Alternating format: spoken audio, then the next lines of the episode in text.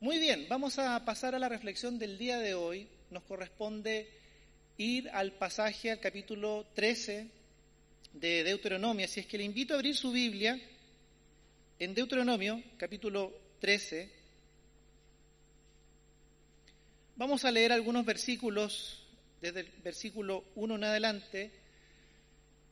Deuteronomio, capítulo 13, versículos 1 en adelante. Voy a leer en la nueva versión internacional y le voy a pedir que usted siga la lectura ahí desde su asiento. Dice así, cuando en medio de ti aparezca algún profeta o visionario y anuncie algún prodigio o señal milagrosa, si esa señal o prodigio se cumple y él te dice, vayamos a rendir culto a otros dioses, dioses que no has conocido, no prestes atención a las palabras de ese profeta o visionario. El Señor tu Dios te estará probando para saber si lo amas con todo el corazón y con todo el alma. Solamente al Señor tu Dios debes seguir y rendir culto. Cumple sus mandamientos y obedécelo, sírvele y permanece fiel a Él. Condenarás a la muerte a ese profeta o visionario por haberte aconsejado rebelarte contra el Señor tu Dios que te sacó de Egipto y te rescató de la tierra de esclavitud. Así extirparás el mal que hay en medio de ti, porque tal profeta habrá intentado apartarte del camino del Señor tu Dios, que el Señor tu Dios te mandó que siguieras. Si tu propio hermano, o tu hijo, o tu hija, o tu esposa amada, o tu amigo íntimo trata de engañarte y en secreto te insinúa, vayamos a rendir culto a otros dioses, dioses que ni tú ni tus padres conocieron, dioses de pueblos cercanos o lejanos que abarcan toda la tierra, no te dejes engañar ni le hagas caso. Vamos a dejar hasta la, lectura hasta ahí y vamos a orar al Señor. Oremos. Señor, te damos muchas gracias por el servicio a ti, por el culto, por la adoración que nos permites, Señor, entregarte y entendemos, Señor, que esta es muestra de tu misericordia, de lo cercano que tú eres, de que tú mismo, Señor, has, te has acercado a la humanidad, nos has rescatado, nos has bendecido con la manifestación de tu misma presencia en este mundo, en la historia. Y hoy te conocemos, Señor, a través de Jesús, tu Hijo amado. Gracias, Señor, por poder acercarnos a ti, por, por conocerte también cada día más a través de la reflexión, a través de tu palabra, a través de tu espíritu que nos revela, Señor, tu voluntad, tu persona y tus planes para nosotros, Señor. Una vez más te damos gracias y te pedimos que nos dirijas en esta tarde, Señor, para entregar, para recibir la palabra con un corazón dispuesto, Señor. Muchas gracias. En el nombre de Jesús. Amén. Uno lee los versículos hasta el versículo 18 y se va a encontrar con la misma situación, pero ahora teniendo como protagonistas o como instigadores para apartarse de la voluntad de Dios a la familia cercana. Eh, hemos leído el versículo 16, al propio hermano, al propio hijo, la propia hija, incluso la esposa amada, y la nueva versión internacional dice tu amigo íntimo.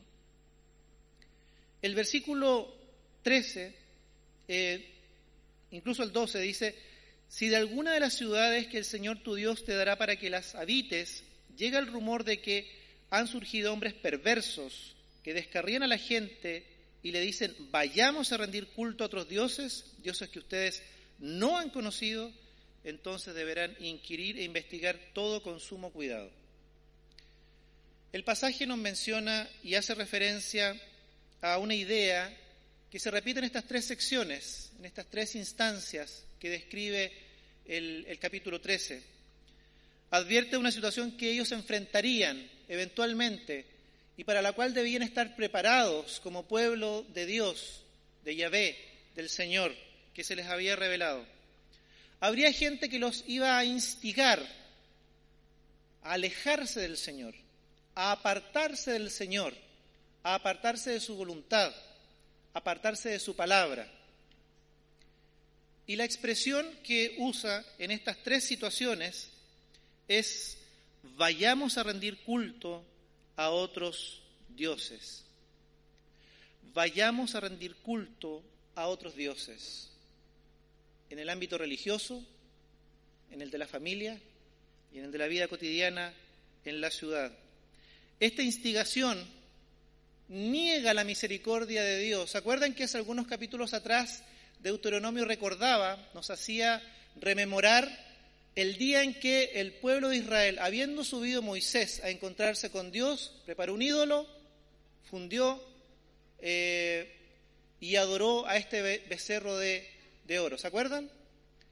Estos instigadores pasan por alto la segunda oportunidad, esta oportunidad en que Dios pasa por alto la idolatría, la rebelión del pueblo y les devuelve su palabra, les, devuelve su manifestación en medio de la historia y para ellos como pueblo escogido, como pueblo amado.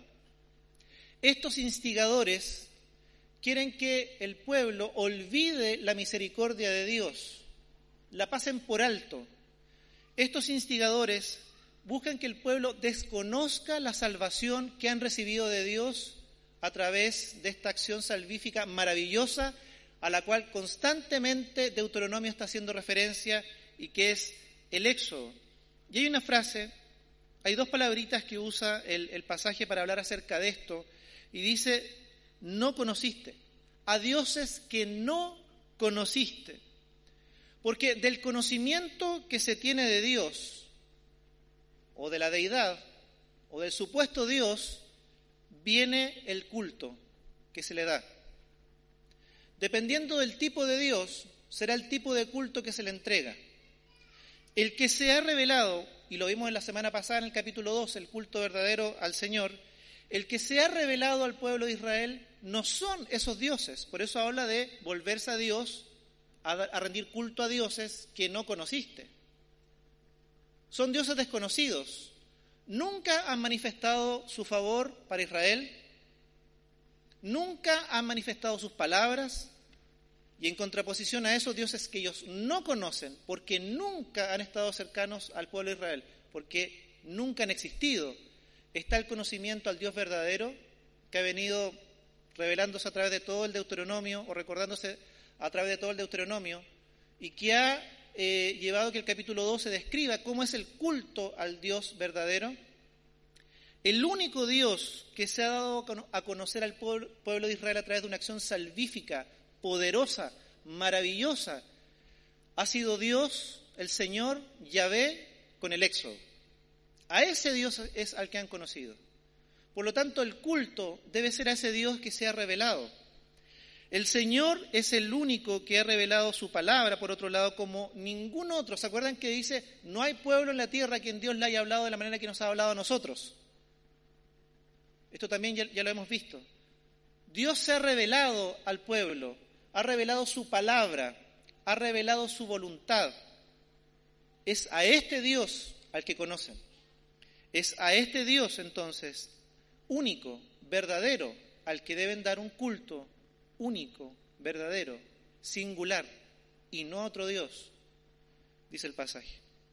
Este es el único Dios que se ha manifestado al pueblo para salvarlos, para rescatarlos, que los ha tomado, dice Éxodo, como en, como en brazos, como sobre alas de águila, para darles libertad, para darles una nueva vida, para convertirlos de esclavos a libres, para sacarlos de la orfandad y convertirlos en hijos, en hijas. Es el único Dios que ha revelado su amor, su misericordia, su compasión, su justicia, sus palabras que son vida, que son para larga vida y prosperidad, dice Deuteronomio, es el único Dios. A Él deben adorar. Por otro lado, estos dioses que no conoces, ya mencionado también Deuteronomio, son dioses que, eh, cuya adoración, cuyo falso conocimiento permite que en estas ciudades, en estos reinos, en la tierra prometida, eh, se genere injusticia, corrupción. Y eso precisamente es lo que Dios está resguardando de su pueblo.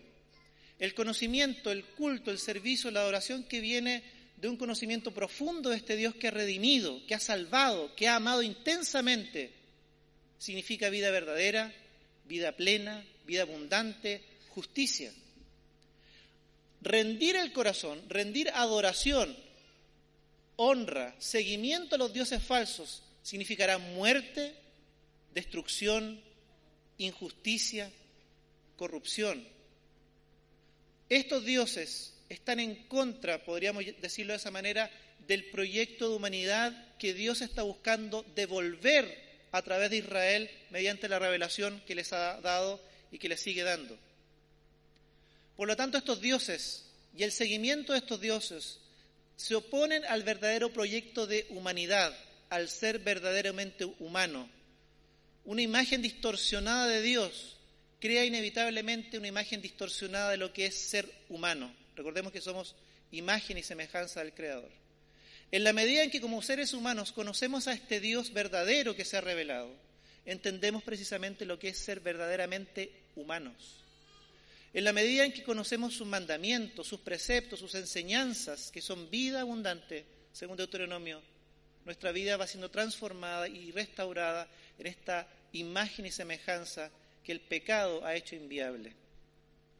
Por lo tanto, no hay por dónde perderse. Elijan, ya ha sido un tema de dos predicaciones atrás también, elijan entre la vida o entre la muerte, entre la bendición o la maldición.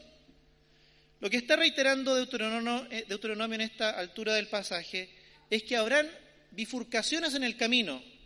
Mientras están siguiendo al Dios verdadero, inevitablemente habrá desvíos que aparecerán.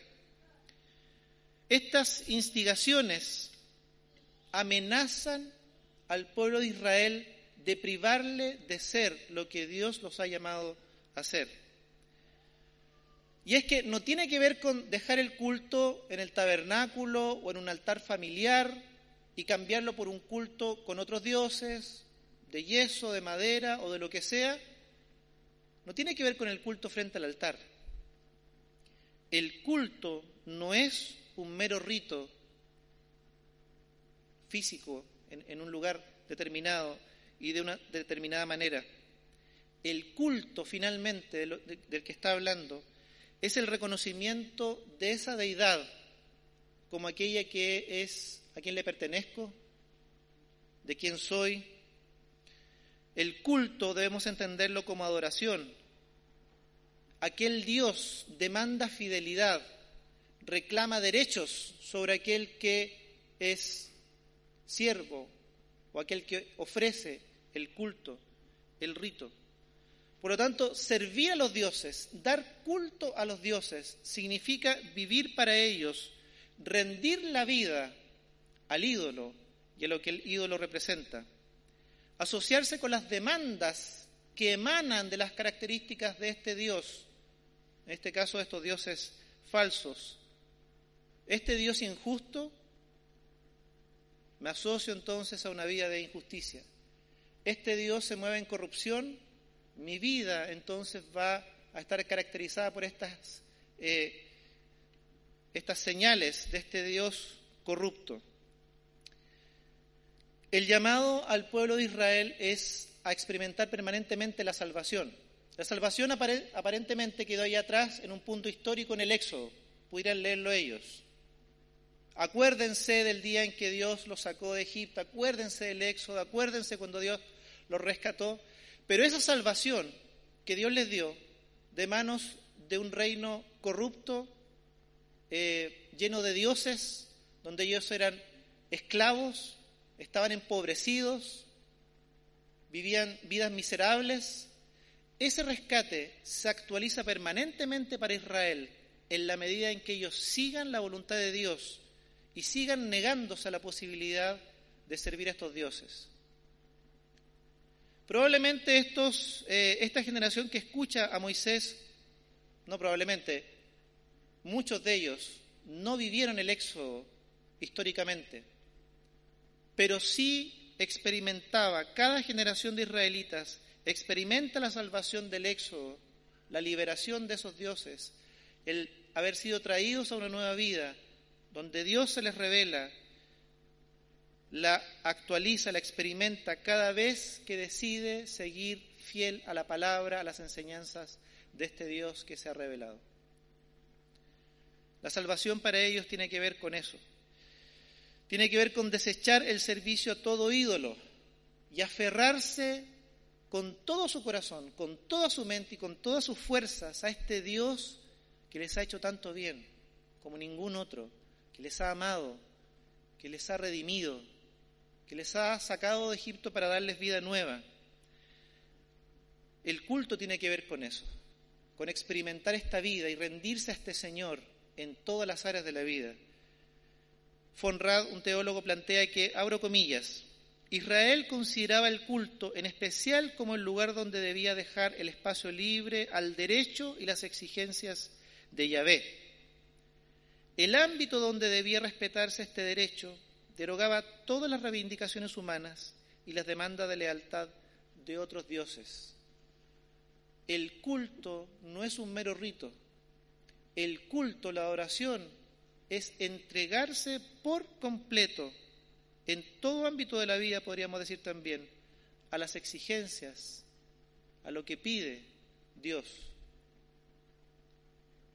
Por eso cuando, queridos, nosotros rendimos culto a Dios, rendimos adoración a Dios, no lo hacemos solamente en este espacio, en este lugar físico, de 11 a 12 y media de la tarde, lo hacemos todos los días, donde trabajamos, donde estudiamos, donde vivimos, con la gente que nos relacionamos. Todo es un acto donde rendimos nuestros derechos, rendimos nuestra lealtad a Dios en adoración, viviendo de acuerdo a su voluntad. Por eso es que Deuteronomio, nos muestra que así como se da culto a Dios en un lugar físico, y eso debe ser, eso, eso lo vimos la semana pasada también, que Él elige con leyes e instrucciones la verdad es que el culto se extiende a la vida cotidiana con todas las leyes, mandamientos, preceptos y enseñanzas que Deuteronomio de aquí en adelante va a seguir transmitiendo. El culto es allá, afuera. Allá rindes adoración a Dios, con tus acciones, con tu lealtad, con tu servicio, con tu trato hacia el prójimo, con tu forma de trabajar, con tu forma de estudiar. Es decir, no puedes ceder a las demandas de ningún Dios en ninguna área de tu vida. Porque no se trata de salir de acá e ir a otro lugar de veneración, de adoración y pararse frente a una imagen. No está hablando de eso, porque probablemente no hacemos eso. Ninguno de ustedes hace eso. Pero el otro culto, el otro servicio, que significa rendir el corazón, el corazón a Dios en adoración, 24-7, es allá afuera. Y allá es que no podemos ceder a las demandas de ningún otro Dios que pida lealtad, que pida adoración, que pida ser seguido en su forma de entender lo que es la vida, la sociedad. Ahora, el versículo 13 dice, cuando en medio de ti aparezca algún profeta o visionario y anuncie algún prodigio, señal milagrosa, si esa señal o prodigio se cumple y Él te dice, vayamos a rendir culto a otros dioses, dioses que no has conocido, el primer lugar que se menciona, el primer espacio, la primera instancia, la primera situación que se menciona, donde puede venir el engaño y esta instigación a vayamos a rendir adoración a otros dioses, es precisamente el ámbito religioso. Profetas, dice el pasaje, visionarios, no dice si son falsos o son descarriados, algún momento fueron verdaderos profetas, visionarios y luego se descarriaron, no lo dice. Tampoco dice si son fuera del pueblo o dentro del pueblo, ambas podrían ser. Pero el primer cuidado que se debe tener contra esta instigación a apartarse del Señor está dentro del mismo ámbito religioso.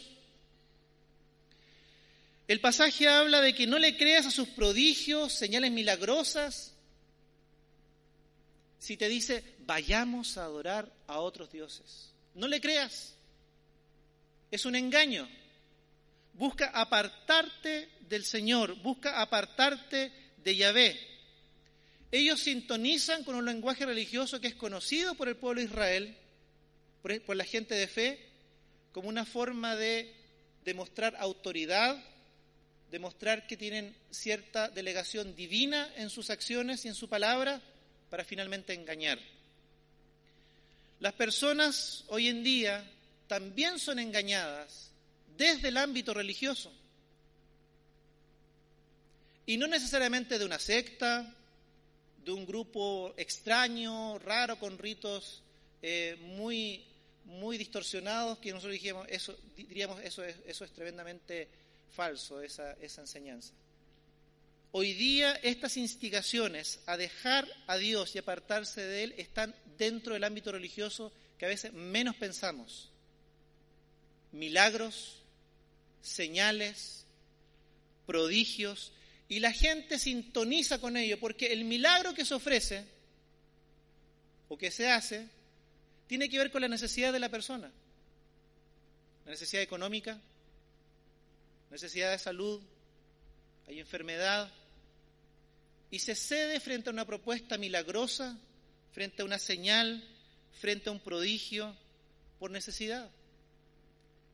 Algunos caen en el seguimiento de ciertos líderes, religiosos por el solo hecho tan superficial de la fascinación que genera en el espectador el milagro, el portento, el hecho milagroso. Queridos, el pasaje dice que el milagro no es garantía de autoridad divina. No niega que el milagro no ocurra, no lo hace. Dice cuando ocurre el milagro, cuando ocurre la señal, no dice que es un milagro falso, no dice que es una imitación o una simulación, dice que ocurre. Pero que el milagro o la señal ocurra no es garantía de autoridad divina. No es un medio para discernir si estamos frente a alguien que comunica la palabra de Dios, es enviado de Dios o no. Es decir, si el predicador, el pastor, el líder religioso X hace tales o cuales señales, prodigios, milagros, eso no es señal de que su mensaje sea el correcto. Eso no es señal de que está invitando a seguir a Dios, al Señor, a reconocer el señorío de Jesucristo. Lo único que identifica al verdadero profeta es su mensaje. No le creas. Por muy maravilloso que sea el milagro, por muy beneficioso que sea para ti, por muy espectacular la señal, si su mensaje te aparta del Señor, no le creas. No le creas, dice el pasaje. La única forma de discernir si es alguien enviado por Dios es el mensaje. El profeta que Dios había dado a su pueblo en este momento histórico es Moisés. Le había entregado sus palabras y Moisés las palabras al pueblo. Ahí está el mensaje de Dios. Si un profeta se levantaba con un mensaje distinto al que ya había sido revelado a Moisés y que Moisés había comunicado al pueblo, no le creas. Busca apartarte del Señor. Busca apartarte de Dios. Lo único que nos ayuda a discernir es el mensaje que esté en sintonía, que sea coherente, que esté en línea con la revelación que Dios nos ha dado, si lo llevamos al plano de nuestros tiempos hay muchos predicadores, milagreros, pastores, apóstoles, profetas, líderes religiosos, etcétera, etcétera, etcétera, con un sinfín de milagros, a veces milagros, permítame decirlo, cosas tan, tan absurdas y extrañas, con un mensaje tremendamente distorsionado, un mensaje que apela a la emocionalidad, que apela al mero éxito y prosperidad, lo hemos dicho muchas veces desde acá, es un mensaje que se centra en el milagro y no en el seguimiento y la obediencia a Dios. Se trata de lo que Dios te puede dar y no de tu fidelidad y lealtad a Dios. Pseudo predicadores a la manera de gurús que centran toda la atención en ellos mismos, en sus palabras, en sus enseñanzas. No le creas. Si no apunta al Señor, si no apunta fidelidad al Señor, a seguir a Cristo, a mantenerte fiel a Él, no le creas. La familia y amigos, el versículo 6 dice, y si, si tu propio hermano o tu hijo o tu hija tu esposa amada o tu amigo íntimo trata de engañarte en secreto, vayamos a rendir culto a otros dioses, dioses que ni tú ni tus padres conocieron. Este es otro ámbito donde algunos buscarán instigarte a dejar a Dios. Increíble. La familia. El hermano. Tu hermana. El pasaje dice tu hijo o tu hija. La esposa que tú amas. Tu amigo íntimo. Aquel en quien depositas confianza. A aquellas personas que para ti tienen credibilidad. Tienen tu afecto. Tienen tu amor pero incluso en el seno de la familia, de las relaciones íntimas, de los hijos, de los padres, de la esposa, de los amigos, si su mensaje, si te instigan a alejarte de Dios, vayamos a adorar a otros dioses, no les creas.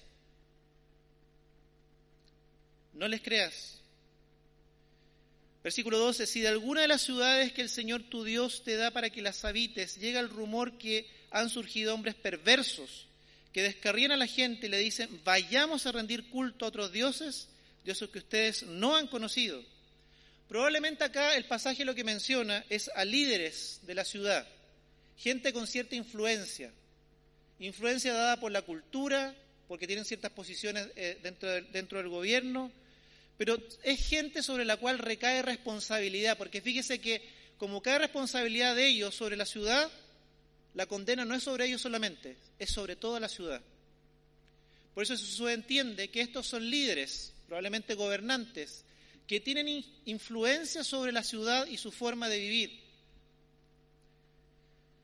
Individuos a quienes les conviene probablemente para algunos autores mantenerse muy lejos de Yahvé, muy lejos del Señor. Les conviene el culto a otros dioses, porque esos dioses resguardan sus conductas injustas, resguardan este ambiente religioso de esos dioses, su corrupción, su abuso sobre la gente,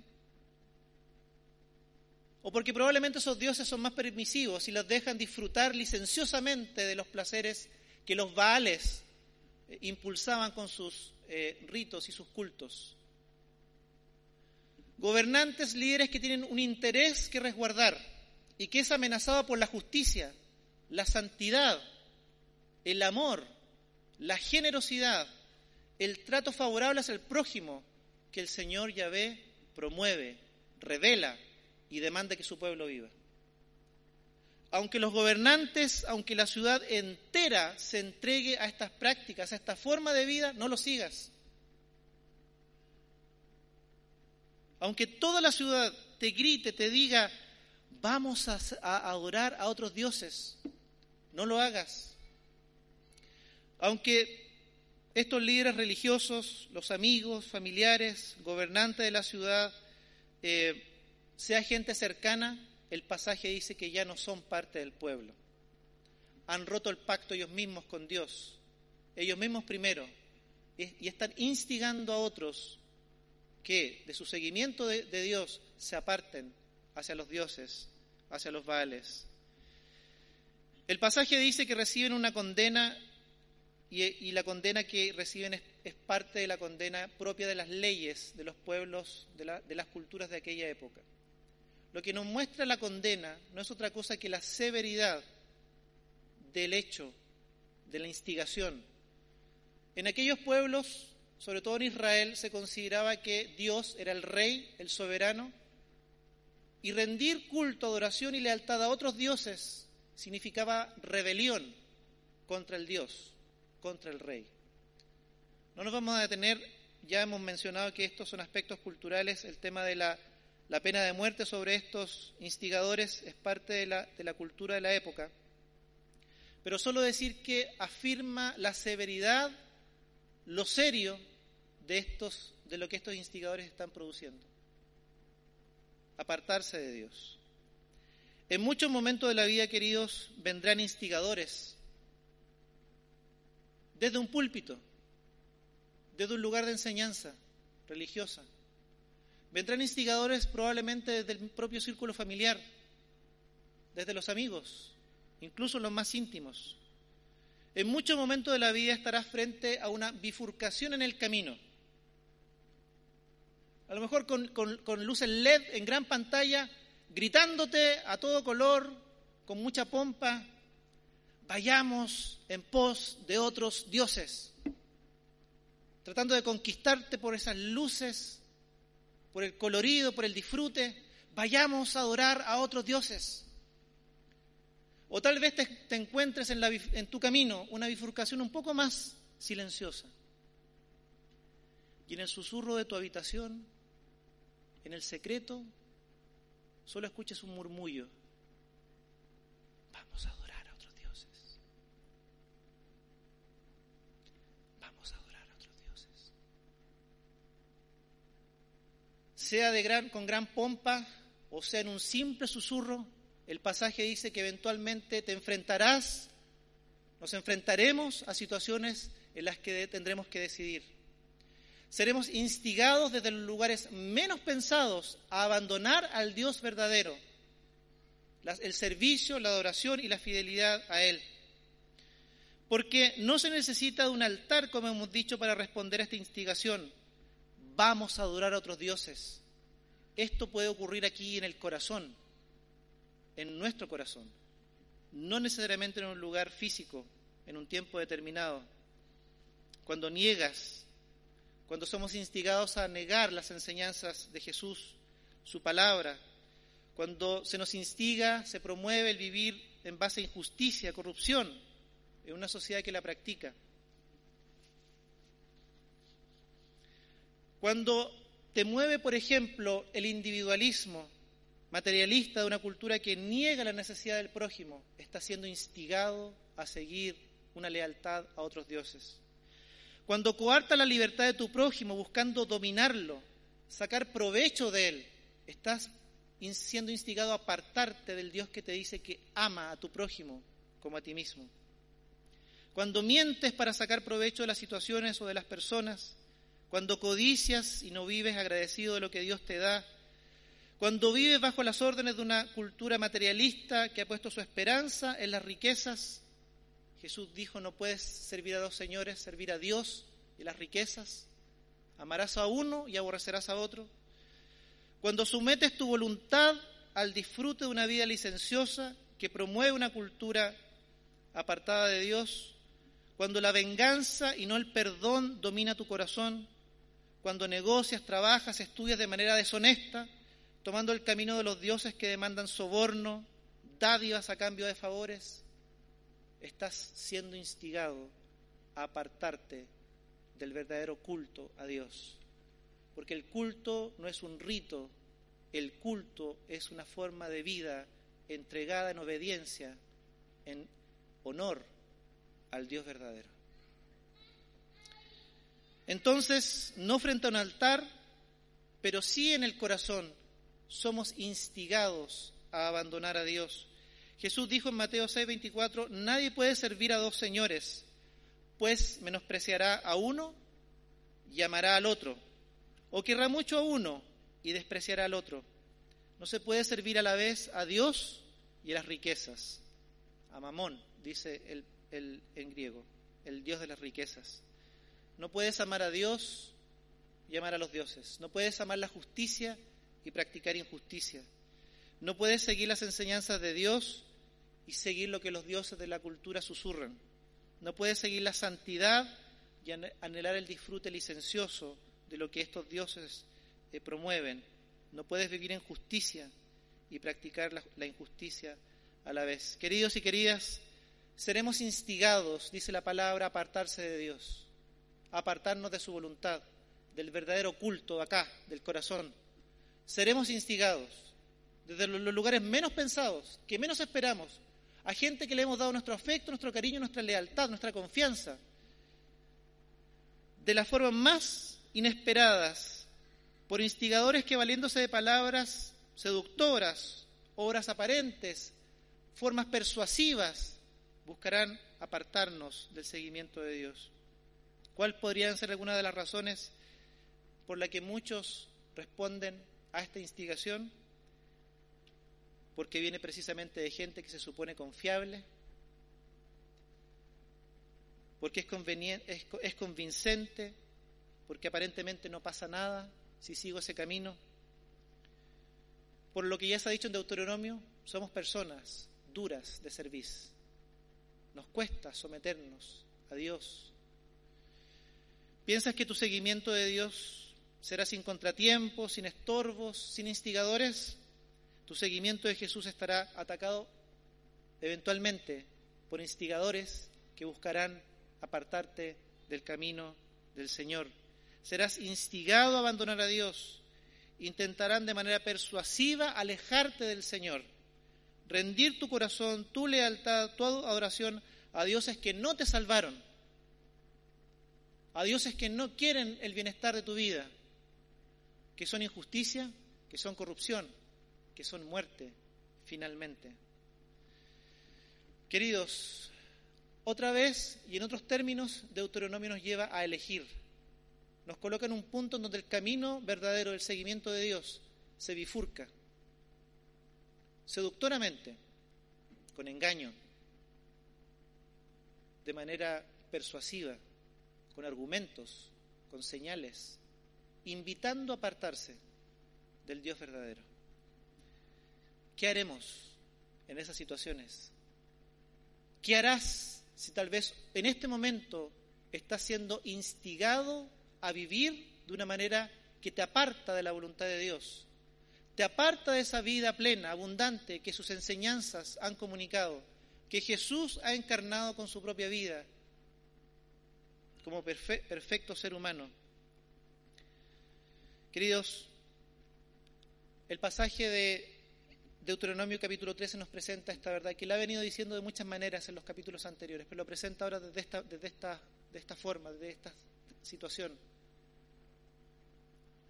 Es difícil seguir a Dios, es difícil seguir sus mandamientos, están lejos sus mandamientos de nosotros. Deuteronomio 30 dirá, la palabra está muy cerca de ti, la tienes en la boca y en el corazón para que la obedezcas. Dios nos ha dado su espíritu, nos ha dado su palabra. La obra de Cristo ha abierto la puerta para que hoy día tengamos una relación personal con Dios Padre para que el Espíritu Santo, morando en el corazón, produzca las transformaciones que solamente el Espíritu y la palabra puede producir. Rendirnos en obediencia cada vez y todas las veces que sea necesario es el llamado del Señor. Negarnos a entrar por esa bifurcación del camino, llena de pompa, de luces, o en el secreto, en el susurro, de lo privado, de lo secreto, es a lo que debemos resistir. El pasaje en el capítulo 13, versículo 1 dice y da a entender, Dios te está probando. Es lo que dice el versículo 1. Que cuando nos encontremos frente a esas situaciones, miremos a la cruz. Ellos miraban al Éxodo, el día de la liberación. Nosotros miremos a la cruz, la obra de Jesucristo.